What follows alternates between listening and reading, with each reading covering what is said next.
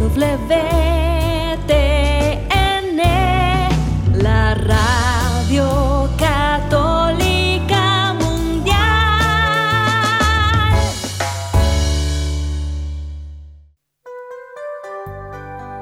Y ahora, en vivo, desde el Estudio 1, en Birmingham, Alabama, EWTN, Radio Católica Mundial y el Ministerio Mensaje presentan solas con Jesús se encuentra mi vida, se encuentra mi alma. A solas con Jesús y quisiera oír su voz que dice, ven a mí, tú que estás cansado y agobiado, y yo te haré Nada te turbe, nada te espante, quien a Dios tiene, nada le falta. Nada te turbe, nada te espante, quien a Dios tiene, nada le falta. Solo Dios basta, solo Dios basta. A solas con Jesús. A solas con Jesús. Queda con ustedes el Padre Pedro Núñez. Gloria al Rey de Reyes, gloria al Señor de Señores, hermanos y hermanos. Qué gusto estar con ustedes en este su programa, A Solas con Jesús. Doy gracias a Dios por todos y cada uno de ustedes. Y les aseguro que el programa de hoy pues va a ser verdaderamente impactante, en el buen sentido de la palabra.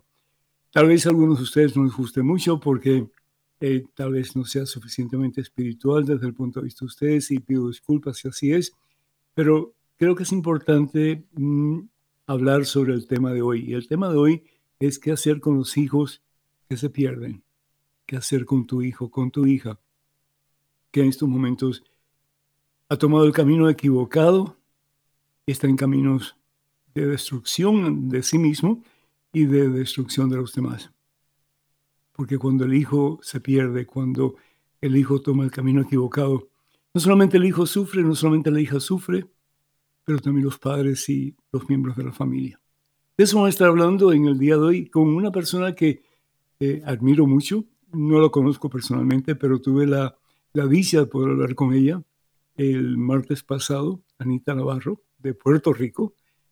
Y me impresionó, sinceramente me impresionó por su, por su apertura, por su honestidad y también por su deseo de ayudar a tantas y tantas personas que desafortunadamente pues se van por el camino equivocado y después es difícil regresar.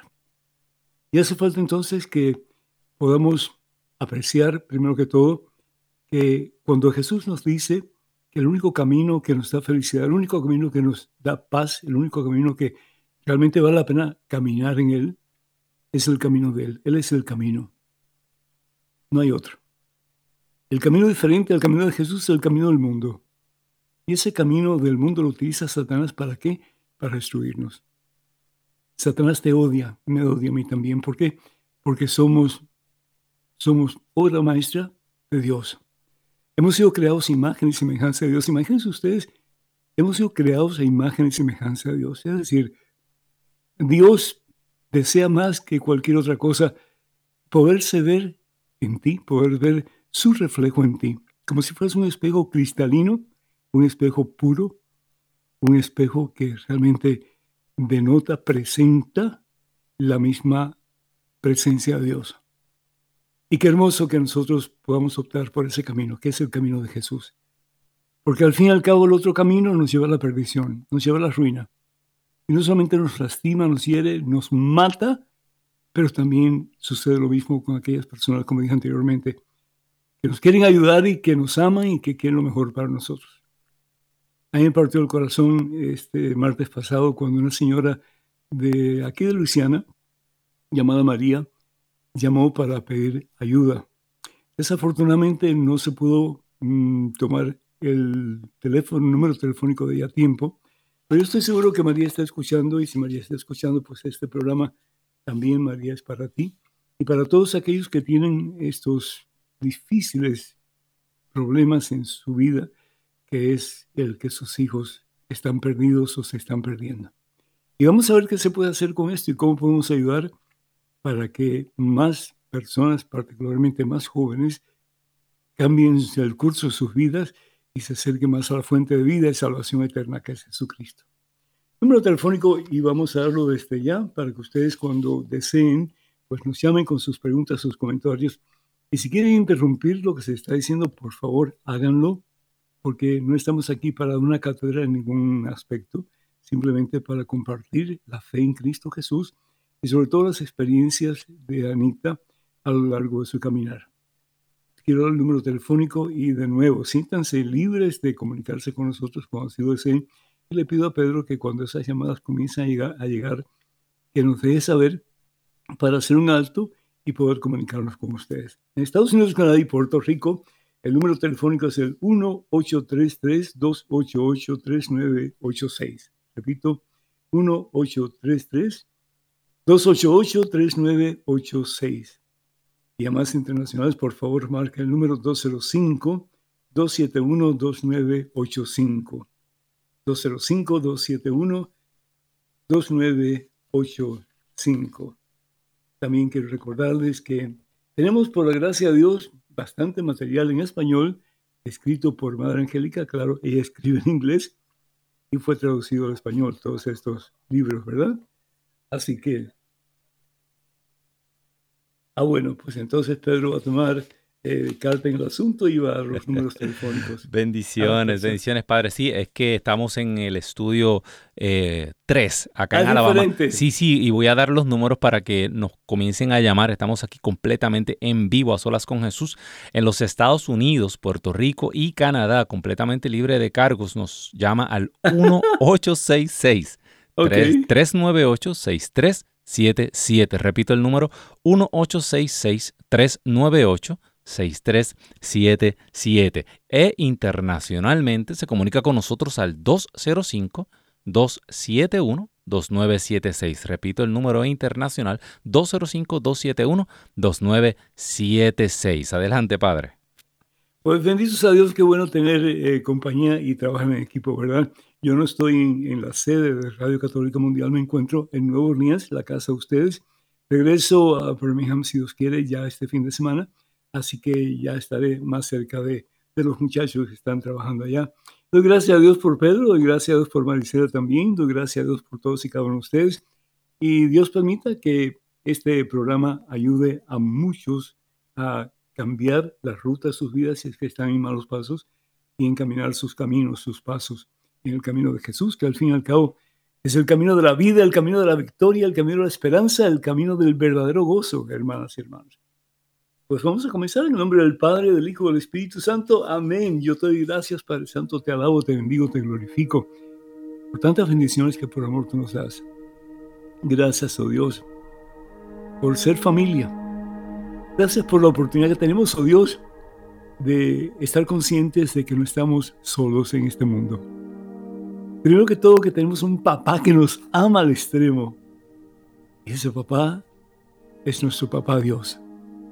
Gracias, Padre Santo. Gracias, Padre Amantísimo. Gracias, Padre Misericordioso, por amarnos tanto. Amarnos a tal extremo que nos has dado lo más grande que tú tienes, lo que realmente importa para ti en su mayor expresión. Y eso es a tu Hijo, nuestro Señor y Salvador Jesucristo. Gracias, Padre. Gracias porque no estamos solos. Jesús nos ha dicho y lo repite en su evangelio. Jesús dice, no os dejaré huérfanos, estaré con ustedes siempre. No tengan miedo. Gracias Jesús. Gracias, oh Dios, porque nos amas a tal extremo que lo diste todo por amor a nosotros. Fuiste a la cruz por amor a nosotros. Te dejaste flagelar por amor a nosotros, coronar de espina por amor a nosotros, escupir por amor a nosotros, patear por amor a nosotros. Gracias, Señor Jesús. Porque tú nos quieres enseñar un camino diferente. No el camino del mundo que es ojo por ojo y diente por diente, sino que el camino del amor. Y es el camino del amor porque tú eres amor. Dios es amor. Y el que te sigue a ti, Señor, comienza a caminar en un camino diferente. Ya no en el camino del odio, de la venganza, de la discriminación, de la soberbia, de la apatía, de la comodidad exagerada. Comenzamos a ver la vida de una forma diferente, Señor. Comenzamos a darnos cuenta que somos hermanos y que necesitamos uno de los otros para poder ser felices, Señor. Para poder de verdad caminar en el camino de la vida eres tú, Señor Jesús. A veces, sí, mi Dios, vamos marcha atrás. Damos un paso atrás o dos pasos o tres pasos. Pero qué bueno que haya alguien que siempre nos ayude en tu nombre, Señor, para volver a emprender el camino hacia ti y comenzar a dar pasos positivos tomado de tu mano, Señor, y de la mano de aquellos que nos quieren ayudar. Danos, oh Dios, la certeza de que no estamos solos en este mundo, de que a pesar de nuestros problemas y dificultades y momentos como que sentimos que no hay salida para nuestras situaciones adversas, que sí la hay, mi Dios, y que esa salida eres tú. Gracias, oh Dios, por tantos hermanos y hermanas que quieren extender una mano amiga hacia aquellos que están necesitados en estos momentos. Y si tú estás necesitado, hermano, de Jesús, si estás necesitado de Jesús, yo te invito para que pongas tu mano derecha en el centro de tu pecho, en tu corazón.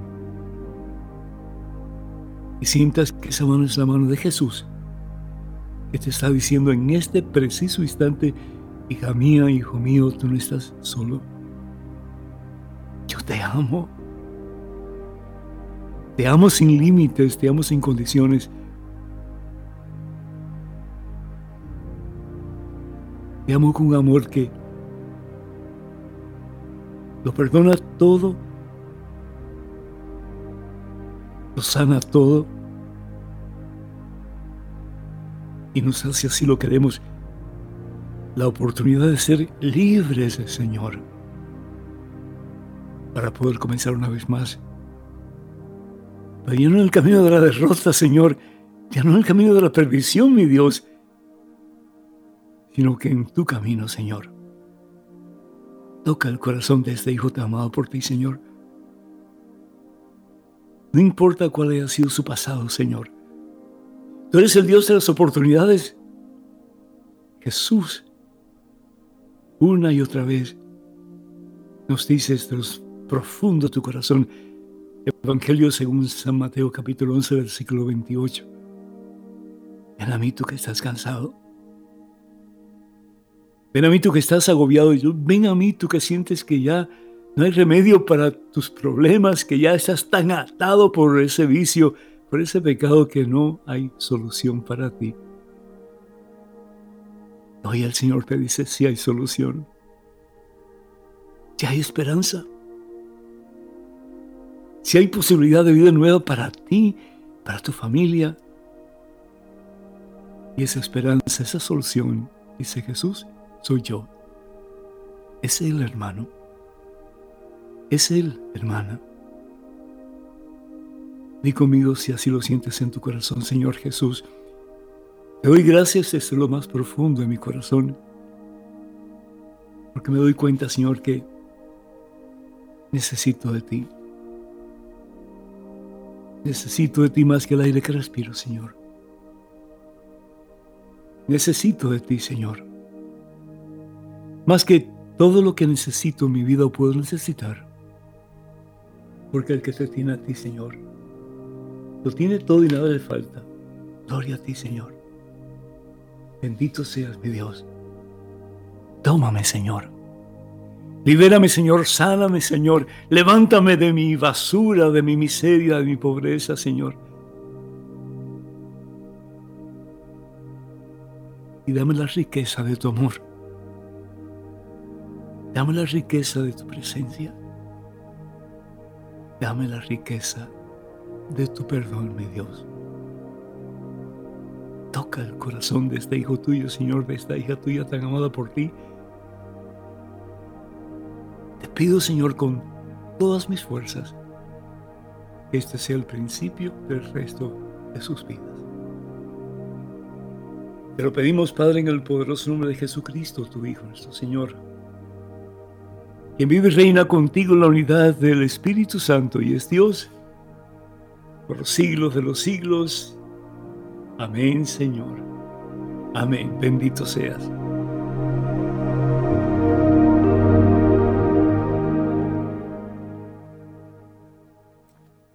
Bueno, pues, pues bienvenidos una vez más a todos y cada uno de ustedes, hermanos y hermanos. Y Pedro, te pido por favor, si estás con el oído eh, en forma de radar, que nos des una vez más los números telefónicos para que si alguien quiere comunicarse con nosotros durante el transcurso del programa, que así pueda hacerlo.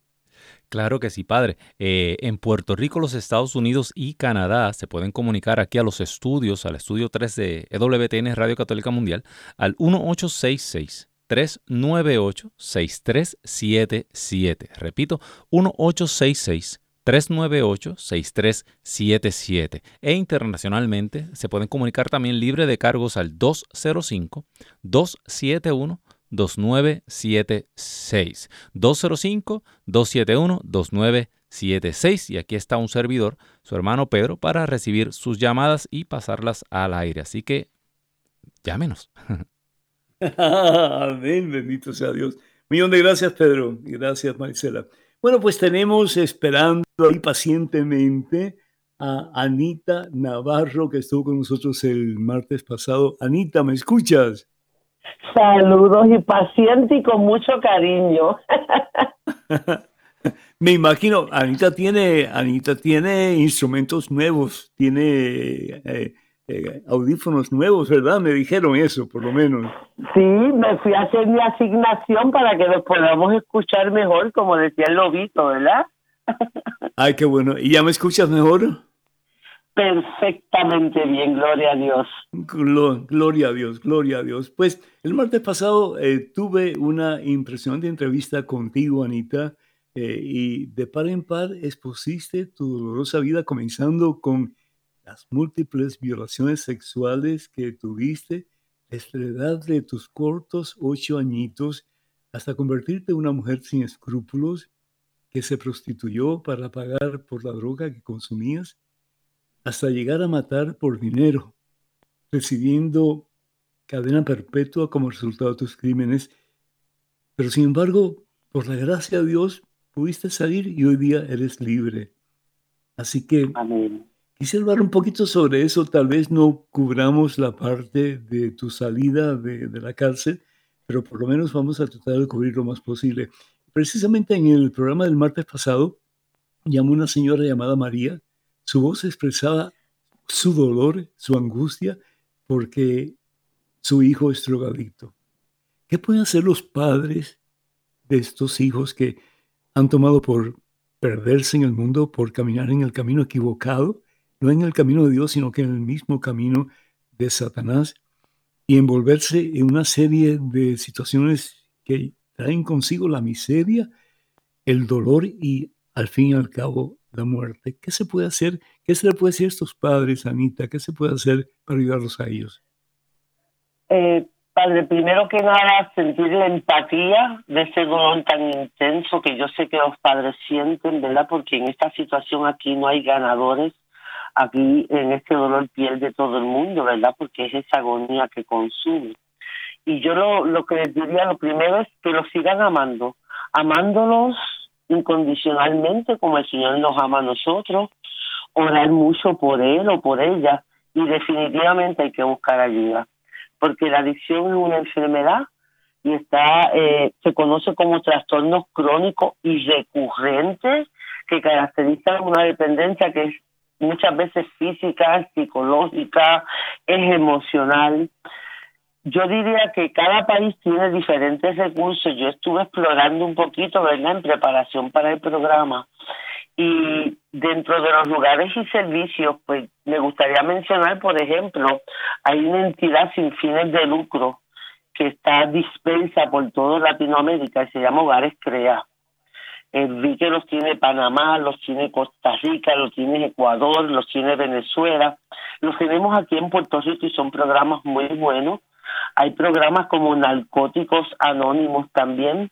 Estas entidades están especializadas para tratar no solamente con la persona que es usuaria, que, que, esté enferma por el consumo de drogas, sino también para trabajar con la familia, para poder orientarlos y demás.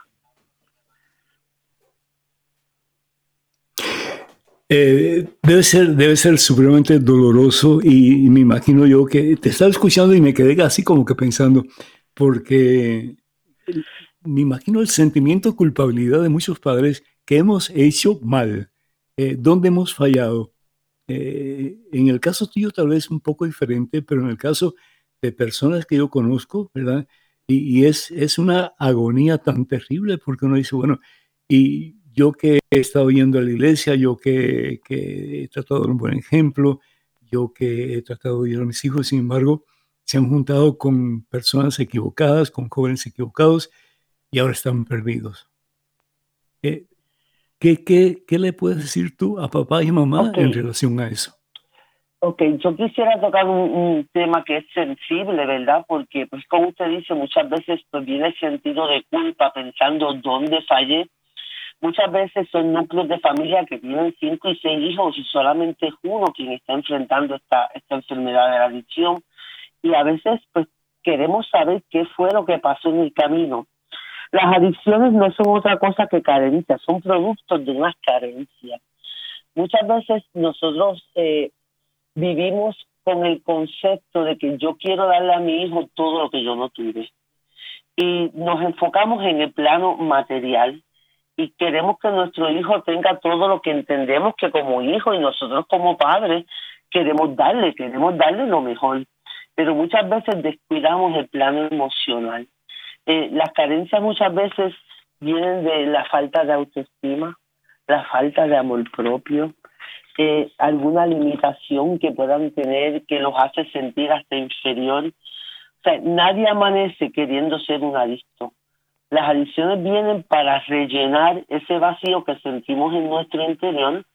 Primero, pues muchas veces, y diría yo indispensablemente, la falta de Dios, pero también es la falta del amor propio. Eh, yo diría que, que parte de, esta solución tiene que ser trabajar esa área, esa área del amor propio, de la autoestima, de la seguridad. Esas cosas tienen más necesidad en un ser humano que un par de tenis, un coche nuevo. Y, y a veces vivimos en un mundo tan comercializado que nos enfocamos más en lo, material que lo que es emocional. Y ahí es donde yo diría que, muchas veces nace eh, la raíz del problema, padre. Ok, Anita, suponte tú, eh, tú eres mamá, eh, tú y tu esposo tienen tres hijos, cuatro hijos, y un hijo comienza a desviarse, comienza a perderse, comienza a... y, lo, lo, lo sientes, lo hueles, lo experimentas, te das cuenta de que tu hijo está usando drogas. Y no solamente la marihuana, comenzó con la marihuana, que es desafortunadamente el instrumento que muchos, si no la mayoría, usan para dar escalones hacia abajo. Pero el caso es que te das cuenta de eso. Dentro de ti hay como que una ira, un deseo de, darle por lo menos un buen escobazo a tu hijo para que recapacite. Sin embargo, y, y sin embargo, como que me estás diciendo que tengo que ser amoroso, tengo que entender, tengo que ser eh, pues compasivo, etcétera, etcétera, cuando realmente mi interior me dice lo contrario para poder ver que está equivocado y sacudirlo un poco para que reaccione. ¿Qué hago? Tiene que haber un balance de todo. O sea, no puede haber lo que nosotros llamamos eh, el amor permisivo, porque hay padres que, que, o sea, los extremos son malos el ser permisivo y permitirle a ese hijo que continúe con una conducta no es saludable. Pero tampoco el coger el palo de escoba literal y darle un cantazo tampoco. No, no, eh, eh, fue, una exageración, ¿verdad? No, no, exageración. No, no, crea que es exageración. Hay veces que uno le da corajito y no quiere por lo menos tres cocotazos darle, ¿verdad? Pero esto, por eso es que es bien importante que también el padre, tanto como la, la persona afectada, busquen ayuda, busquen consejería, busquen herramientas. Nadie viene equipado para prepararse para trabajar con esto. Esto no es algo, o sea, esto no es... Eh, como una condición clínica como sería pues una diabetes, una alta presión, que tú lo medicas y se acabó, no funciona así. O sea, yo padre con un hijo en esta condición, primero tengo que explorar qué es lo que está pasando contigo. Eh, es lo que nosotros llamamos en el algo, terapéutico el careo. Vamos a carear. ¿Y cómo, lo, cómo haces eso? ¿Perdón? ¿Cómo, cómo caviar? No sé cosas caviar, pero imagino que debe ser este, confrontar, hablar. A, hablarle, o sea, no es ignorar o quedarse, ay Dios, a lo mejor mejora, déjame dejarlo quieto, no, no. Las ¿Lo harías tú? Hay que enfrentarlas. ¿Lo, harías tú con tu esposo? ¿Lo harías sola? ¿Cómo lo harías? Que tu esposo sea quien... yo, yo, pienso en, en el ambiente terapéutico que todo depende de las relaciones. Hay, hay parejas que como matrimonio tienen... Eh, la capacidad de sentarse y dialogar juntos.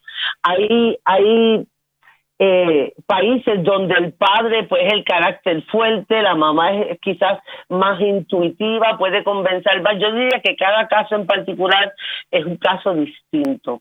O sea, es primero hablarlo como pareja. Papá y mamá tienen que sentarse y hablar, tienen que estar de acuerdo y tienen que trabajar en la misma dirección.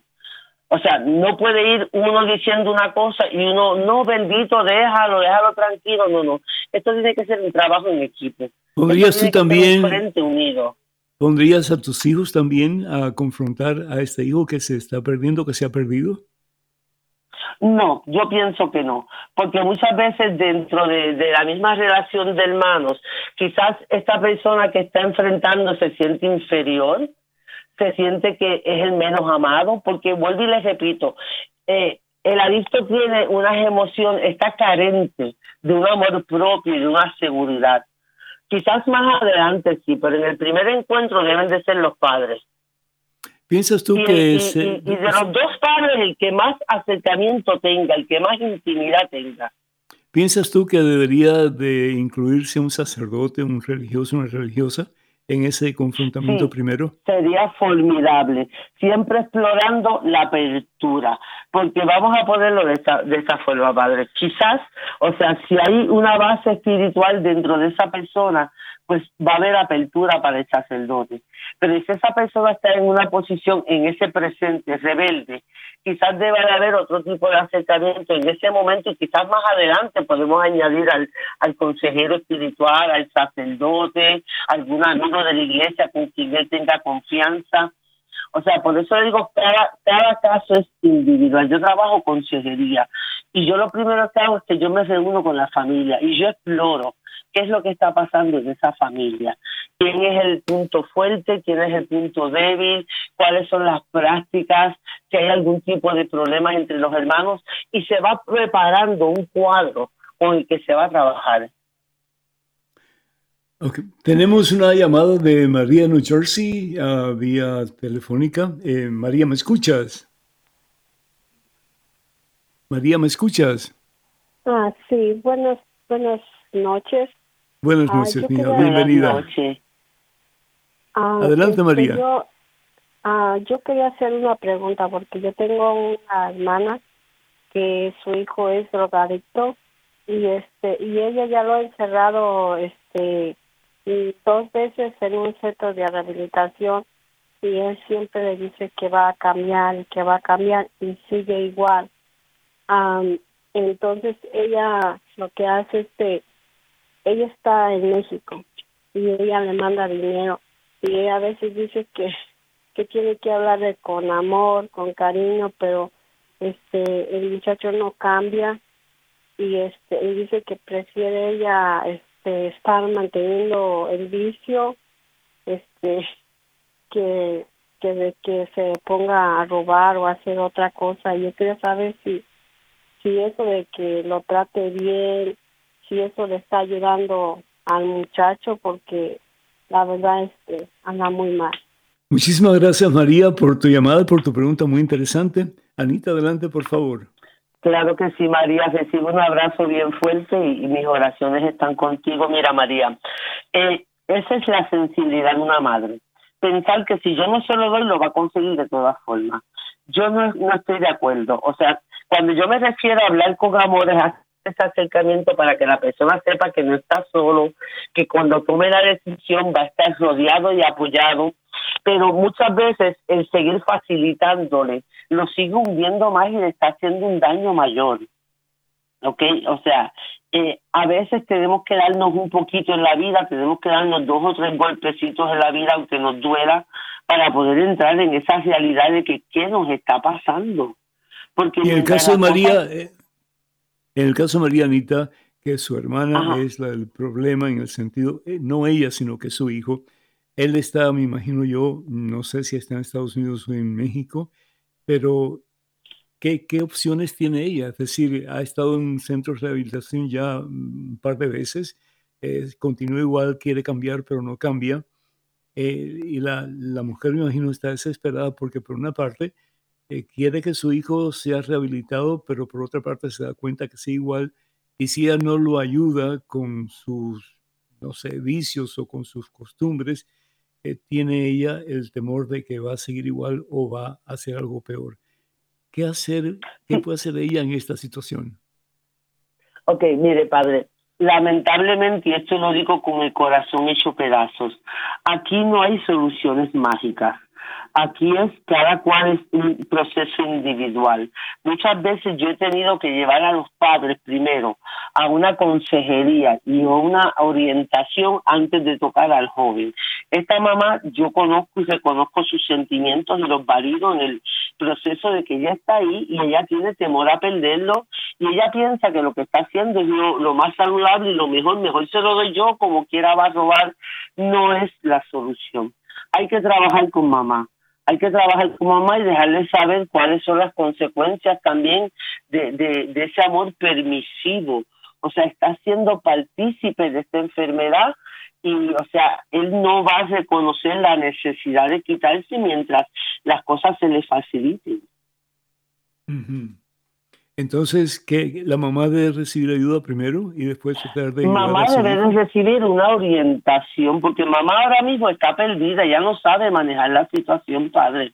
Porque esto quizás es la primera vez que ella lo está viviendo, esto es un área desconocida para ella, y su instinto maternal lo que le está diciendo es proveele, proveele para que no, para que no, no, no robe o para que no vaya preso y realmente oh. esa no es la solución al problema, no lo es. Entonces, em, yo me imagino que en, en, cada diócesis, en cada, en cada ciudad, pues hay un lugar de la iglesia que se dedica a ayudar a personas que están o en adicción o que están en proceso de comenzar a ser adictos. Eh, ¿A, dónde se podría llamar? Imagino yo que a la oficina de las, de las diferentes diócesis, ¿verdad? Sí, por la, por la experiencia que yo tengo para los países que he visitado, que he tenido la bendición de estar en Honduras, Guatemala, San Salvador, Costa Rica, varios países latinoamericanos, hay un grupo que se llama Narcóticos Anónimos y el 90% de las veces se reúnen en diócesis de iglesias católicas. Las iglesias católicas facilitan eh, el espacio para que ellos se puedan reunir. Eh, es un poquito difícil para, para mí desde acá, desde Puerto Rico, poder identificar lugares en específico. Claro, yo diría claro. que una muy, muy buena opción sería preguntando en la parroquia. Exacto, eso iba a decir yo, preguntando al sacerdote de la parroquia, ¿verdad? Eh, ¿qué, ¿Qué opciones tendría ella o tendrían ustedes para poder ayudar a sus hijos? Qué, bueno, me alegro mucho que hayas mencionado eso. Una cosa te quería decir, mm, me imagino que estás consciente que hoy por hoy hay más de 15 millones de drogadictos en los Estados Unidos, de los cuales unos 2 millones de ellos morirán por adicción para el año 2030. Muchos de ellos son jóvenes hispanos y es muy triste decirlo, pero es la realidad. Tantos jóvenes que se están perdiendo cómo, cómo ayudar a todos estos jóvenes, sobre todo, sobre todo, yo creo, eh, sí, me imagino que, que la, la, carga, la responsabilidad tiene que estar en los papás primeramente, ¿no es cierto? Sí, hay que trabajar mucho, pero mucho y, y mucho con información, hay que trabajar en el área de la prevención, hay que trabajar mucho el núcleo familiar, tanto el en, calidad de familia como en el plano espiritual también. Estamos viviendo, como les dije ahorita, tiempos rápidos. Eh, la droga es una economía subterránea de todos los países. La droga no se va a acabar lamentablemente. Hay que aprender a vivir en un mundo donde esta subcultura existe y tratar de reforzar a nuestros jóvenes de una manera en, su amor propio, en sus valores espirituales, en sus valores familiares, para que puedan vivir, aprender a vivir en un mundo donde esto existe y no tener que consumirlo. Em, una pregunta que, quiero hacerte. Em, ¿Cuál es el resultado de las personas que están por mucho tiempo adictas a una droga, cualquiera? por ejemplo, tú estuviste adicta a la heroína, ¿cierto? Sí. Y, y por, por algún tiempo bastante amplio, ¿no es cierto? Casi 20 años, padre. ¿Cuánto? Casi 20 años. ¿No sientes deseo de regresar a lo mismo? Todas las mañanas yo me levanto y le pido a ese Padre Celestial que me permita estar un día más limpia bajo su gracia y su amor. Y todas las noches yo me acuesto dándole gracias a Dios por ese día nuevo que Él me regaló de permitirme estar libre. Esto es una batalla constante. Yo llevo, dentro de los 20 años que fui usuaria, llevo 23 años que le sirvo al Señor y tuve este encuentro íntimo y personal y estoy limpia. Y aún así han habido momentos donde yo he soñado con mi vida pasada, claro que sí, porque esto ya es una conducta aprendida de una vida donde, donde yo estuve. Pero esta es mi decisión personal en estos momentos. Como yo digo, yo viví en la oscuridad, yo aprendí a vivir en la luz. Y esta vida que yo vivo hoy día es la que yo quiero. Amén, Anita, pero ¿cómo? Tú, tú, tú, tú lo hiciste y, y, yo te felicito de todo corazón, pero hay tanta gente que quiere y sin embargo no puede. ¿Y por qué? es tomar la decisión, porque de la misma forma que hay mucha gente que no lo ha hecho, yo conozco pero cientos y miles de personas que militan conmigo eh, en esta avanzada contra las drogas que han podido, quizás viviendo, habiendo vivido circunstancias inclusive hasta peores que las mías. El dejar las drogas es una decisión bien personal para mí. O sea, aunque, aunque duela, aunque duela, aunque te revuelques por el suelo, Sí, ¿Dónde entra Dios en todo esto? tomar la decisión. ¿Por qué? Porque esto no es algo, por ejemplo, le voy a hablar de mi experiencia. Esto no es algo que si yo le, prometí a mis padres, pues no les cumplí. Le prometí a mis hijos, no les cumplí. Le prometí a la sociedad, no les cumplí. Le prometí a Dios y sentí temor de no cumplirle. Y entonces me amarré a esa decisión de que no quiero más. Y hubieron momentos donde la duda se me acercó porque el, enemigo está gritando allá afuera como león. Y yo siempre utilicé esta técnica. Yo pensé en la peor noche de mi vida. Y yo pensé que jamás quería volver ahí. Amén. Una pregunta te quiero hacer. Yo creo, yo me imagino que tú crees también, no te conozco personalmente, pero sí siento un cariño muy especial por ti. Pero ¿cómo, cómo, cómo uno, verdad? E, envuelta en, e, en, esa, en esa situación tan difícil, tan dura, tan agonizante, en que sientes que tienes que tener esa droga o te vas a morir, ¿verdad? Y, y, que, ¿Qué, se puede usar para sobrepasar esa situación? Yo correría a la iglesia a recibir la Santa Eucaristía porque yo creo que Jesús está presente y vivo en cada Santa Comunión. Entonces, ese pan bajado del cielo me fortalece, me libera, me restaura, pero no todo el mundo piensa así. Pero hoy día, por ejemplo, le voy a dar la comparativa. Hoy día yo pienso así. Ante cualquier pensamiento, y no solo relacionado a drogas, en mi vida personal, laboral, familiar, cualquier situación, yo corro a los pies del Señor porque es que yo sé que ahí está la solución. Pero cuando yo estaba en aquel ambiente, en aquel mundo de oscuridad, recuerde que mi vida espiritual era inexistente. Y muchas de las personas que entran dentro de este caminar aun cuando de oídos conocen a Dios, quizás fueron formados inclusive en hogares eh, eh, con, base espiritual, cuando estamos en ese camino, eso es un camino de oscuridad, es un camino de presión psicológica, de presión de externos, de, de grupos, de amistades, de personas que están igual de, de, vacías que nosotros, porque en ese mundo hay una característica en particular, nadie quiere hundirse solo. Mm, Nos hundimos en mm. grupos. todo el mundo quiere agarrar a alguien al fondo como, como los cangrejos, algo así, ¿no? Sí. Sí. Anita, vamos a ir a un break. Vamos a ir a un break, perdón.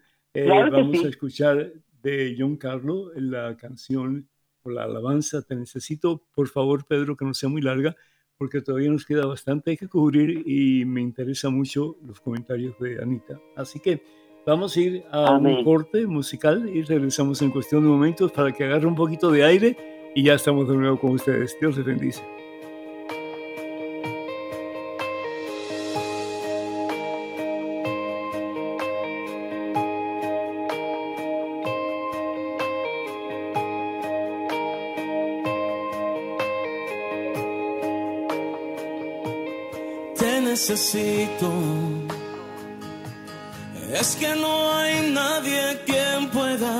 Secar mis lágrimas en la tormenta, oh Señor, tú eres mi calma.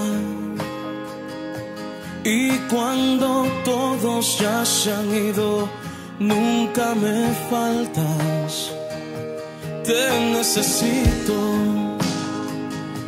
Porque mi alma hoy, Señor, está sedienta.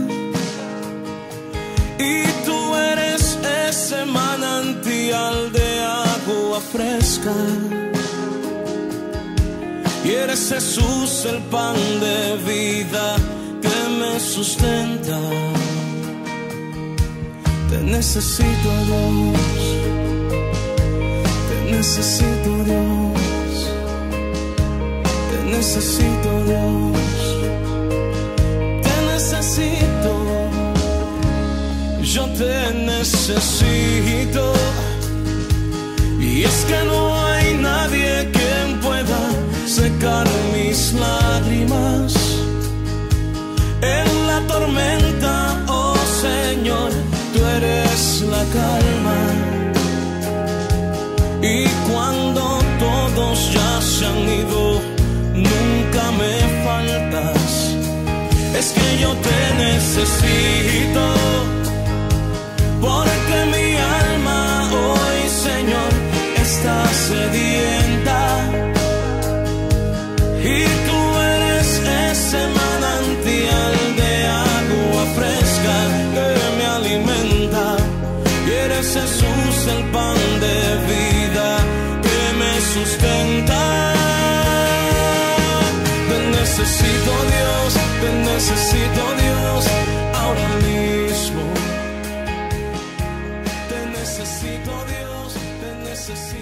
Te necesito, Dios. Te necesito, te necesito, Señor, te necesito. Unos por una cosa, otros por otra cosa, pero todos, hermanos y hermanas, estamos atados en alguna forma.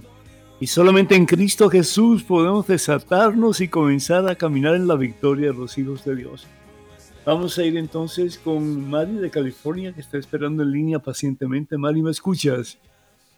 Sí, buenos días, buenas tardes. Buenas tardes, Mari. Bienvenida. Adelante, por favor. Nunca pensé que iba a entrar mi llamada, nunca me imaginé, no sé, Dios me guió a que marcara por algo, no sé, y aquí estoy. Bendito sea Dios. Adelante, por favor. Sí, mire, otra que estaba oyendo a la terapista Ana. Ajá. Ella es una persona que, que es esperanza para todos Amén. cuando hacen drogas y todo y, cuando quiere que la persona decide no volverlo a hacer, lo hace. Sí. Es algo que ahorita, no sé, muchos pensamientos se me vinieron a la cabeza porque yo tengo un hijo que, que hace droga y, y, y toma y hay en veces que yo digo pues qué hace o y en veces ya se le olvidan las cosas ya anda este no anda bien y él dice que anda bien y cuando lo, le digo lo que está pasando se enoja claro, y, claro. y hasta ha querido pelear con su papá lo ha querido golpear y a otros días anda como como si nada vive conmigo y y es una cosa que que yo digo ay Dios mío ayúdame porque hay veces que digo niños están creciendo y no me gusta que lo miren así le digo cuando anda bien lo que está pasando cómo se comporta y dice no pasa nada no pasa nada tú nomás exageras pero no mi hijo ya este en veces yo lo miro y, en veces digo ay Dios mío ayúdame porque duele Claro, claro. Claro. ¿Qué hacer, Anita? Hermosa de mi vida, tu llamada no es una casualidad, porque para el Señor no hay casualidades, hay diosidades. Amén. Recibe un fuerte, fuerte, fuerte abrazo de mi parte desde acá. Lo que tu hijo está enfrentando se llama negación. Ese es eh, el arma que usamos para defendernos cuando no queremos aceptar la condición en la que vivimos.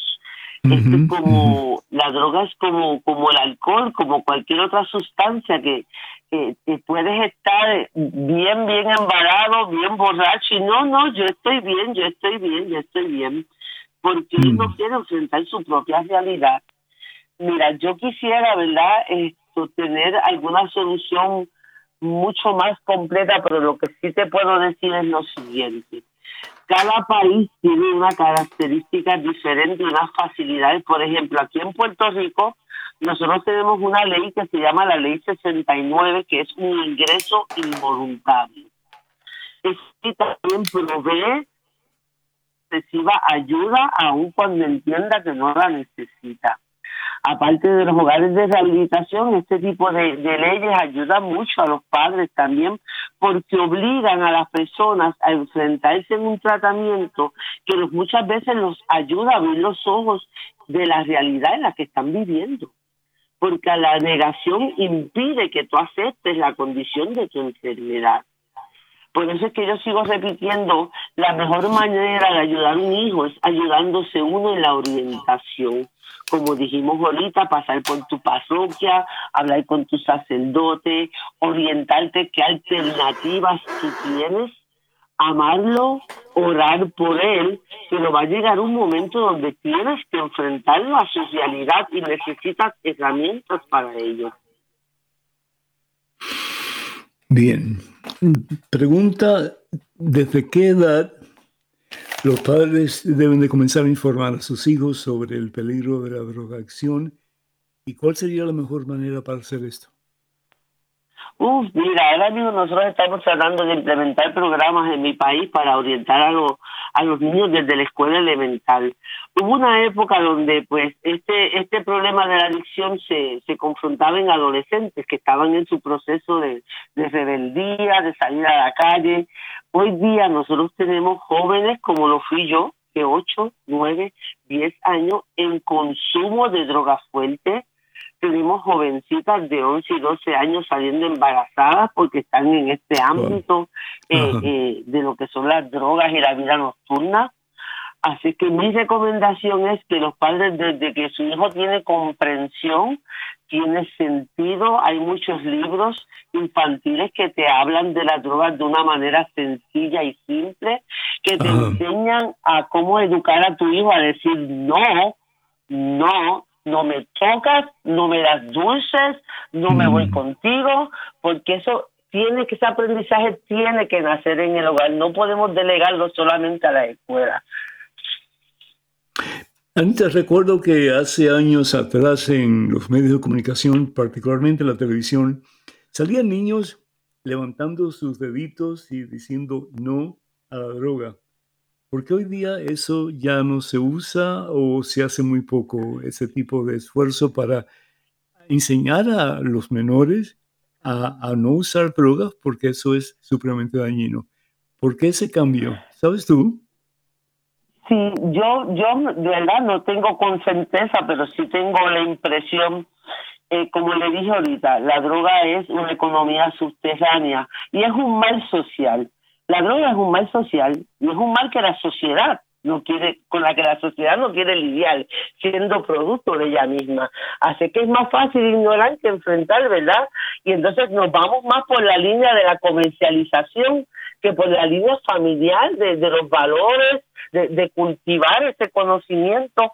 Por eso es que yo pienso que, que debe de nacer desde el seno de la familia, definitivamente. Porque si la sociedad no nos ayuda a combatir una realidad, tenemos que hacerlo en familia. ¿Algunos últimos pensamientos o mensajes o consejos para los hermanos y hermanas que nos están escuchando? Ok, yo quisiera, ¿verdad? Eh, quizás han pensado en algún momento, wow, pero o sea, no, no me estás dando eh, una solución en concreto. Y yo quisiera decirles, mira, la droga, y, y verdad, esto me perdonan la forma en que me voy a expresar, la porquería de la droga, es la misma mundialmente se llama de diferentes maneras en diferentes países, pero es lo mismo y hace el mismo daño. Pero cada caso, aunque las drogas son la lo mismo, cada persona y cada proceso de adicción es diferente y es individual. Por eso es que es bien necesario orientarnos en casos en particular. O sea, este es tu hijo, esta es tu situación, tu núcleo familiar es diferente al de tu vecina, al de tu otro familiar. Y lo más recomendable es buscar ayuda. Existe ayuda las hay con diferentes nombres, narcóticos anónimos, hogares CREA, hogares Renacer, pero la, la ayuda la hay. Y si usted no sabe cómo manejar su situación al presente en su hogar, busque una ayuda, oriente, que vaya donde su párroco, vaya donde su sacerdote, pregunte por información, sosténgase espiritualmente, porque esto no es una lucha fácil pero sobre todo las cosas a las madres y a las familias que me oyen, jamás dejen de orar, jamás dejen de orar. Si tengo algún hermano que vive aún en las tinieblas y estás allá afuera y me estás escuchando, quiero que sepas que vivir en la luz es inmensamente mejor, que Cristo todo lo puede y con Cristo todo se puede. Así amén, que amén, amén. mis oraciones y deseo lo mejor para todos y cada uno de ustedes. Anita, muchísimas gracias por tus fabulosos comentarios, muy agradecido. El próximo martes, si os permite, voy a tener una entrevista con el padre, bueno, Monseñor Willy Peña, y vamos a hablar sobre lo que está aconteciendo en Roma en estos momentos. Y, como que aclarar un poco, porque parece que, bueno, pues si prestamos mucha atención a lo que dicen los medios de comunicación, pues eh, vamos a tener unas eh, ideas muy negativas, ¿no? Y primero de todo quiero que pidan mucho por el Padre, por el Papa eh, Francisco, porque está bajo gran ataque. Él, él, es un hombre bueno, es un hombre de Dios, que a veces es un poco imprudente definitivamente, sí lo es, pero es un hombre que está luchando por eh, pues, el mejor bien del pueblo. Y él se preocupa particularmente por lo que él llama eh, pues las, perif las periferias, sí, es decir, las personas que están aisladas, las personas que carecen de, dignidad propia, las personas que realmente son rechazadas, etcétera, ¿no?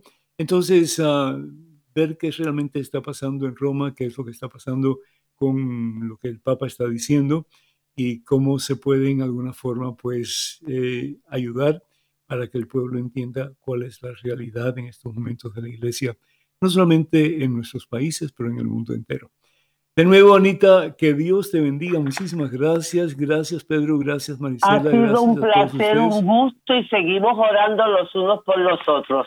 Amén. Y si Dios permite, falta una entrevista. Esa entrevista, ¿cómo tú saliste de la cárcel después de haber hecho todo lo que hiciste, mujer? Eso, eso como que se queda en mi mente y a ver qué es lo que Dios hizo por ti y cómo tú nos relatas esa historia. De nuevo, mil gracias por tu presencia. Pues hasta pronto, si Dios permite, hermanos y hermanos, que el Señor va detrás de ustedes para que les proteja, delante de ustedes para que les guíe y sobre ustedes para que les bendiga hoy siempre, con más fe, con más determinación de hacer la voluntad de Dios, porque solamente en el camino de Jesús hay verdadera paz, verdadera felicidad, verdadera vida. Que el Señor vaya detrás de ustedes, delante de ustedes, sobre ustedes para que les bendiga hoy siempre y a través de ustedes a todos ustedes queridos en el nombre del Padre, del Hijo, del Espíritu Santo. Amén. Vayan con Dios. Dios siempre irá con ustedes. Hasta la próxima. Dios primero.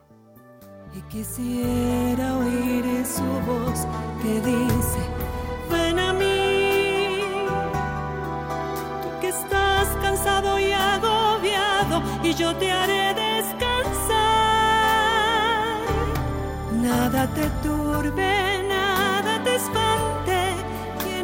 Tiene nada le falta, nada que te turbena.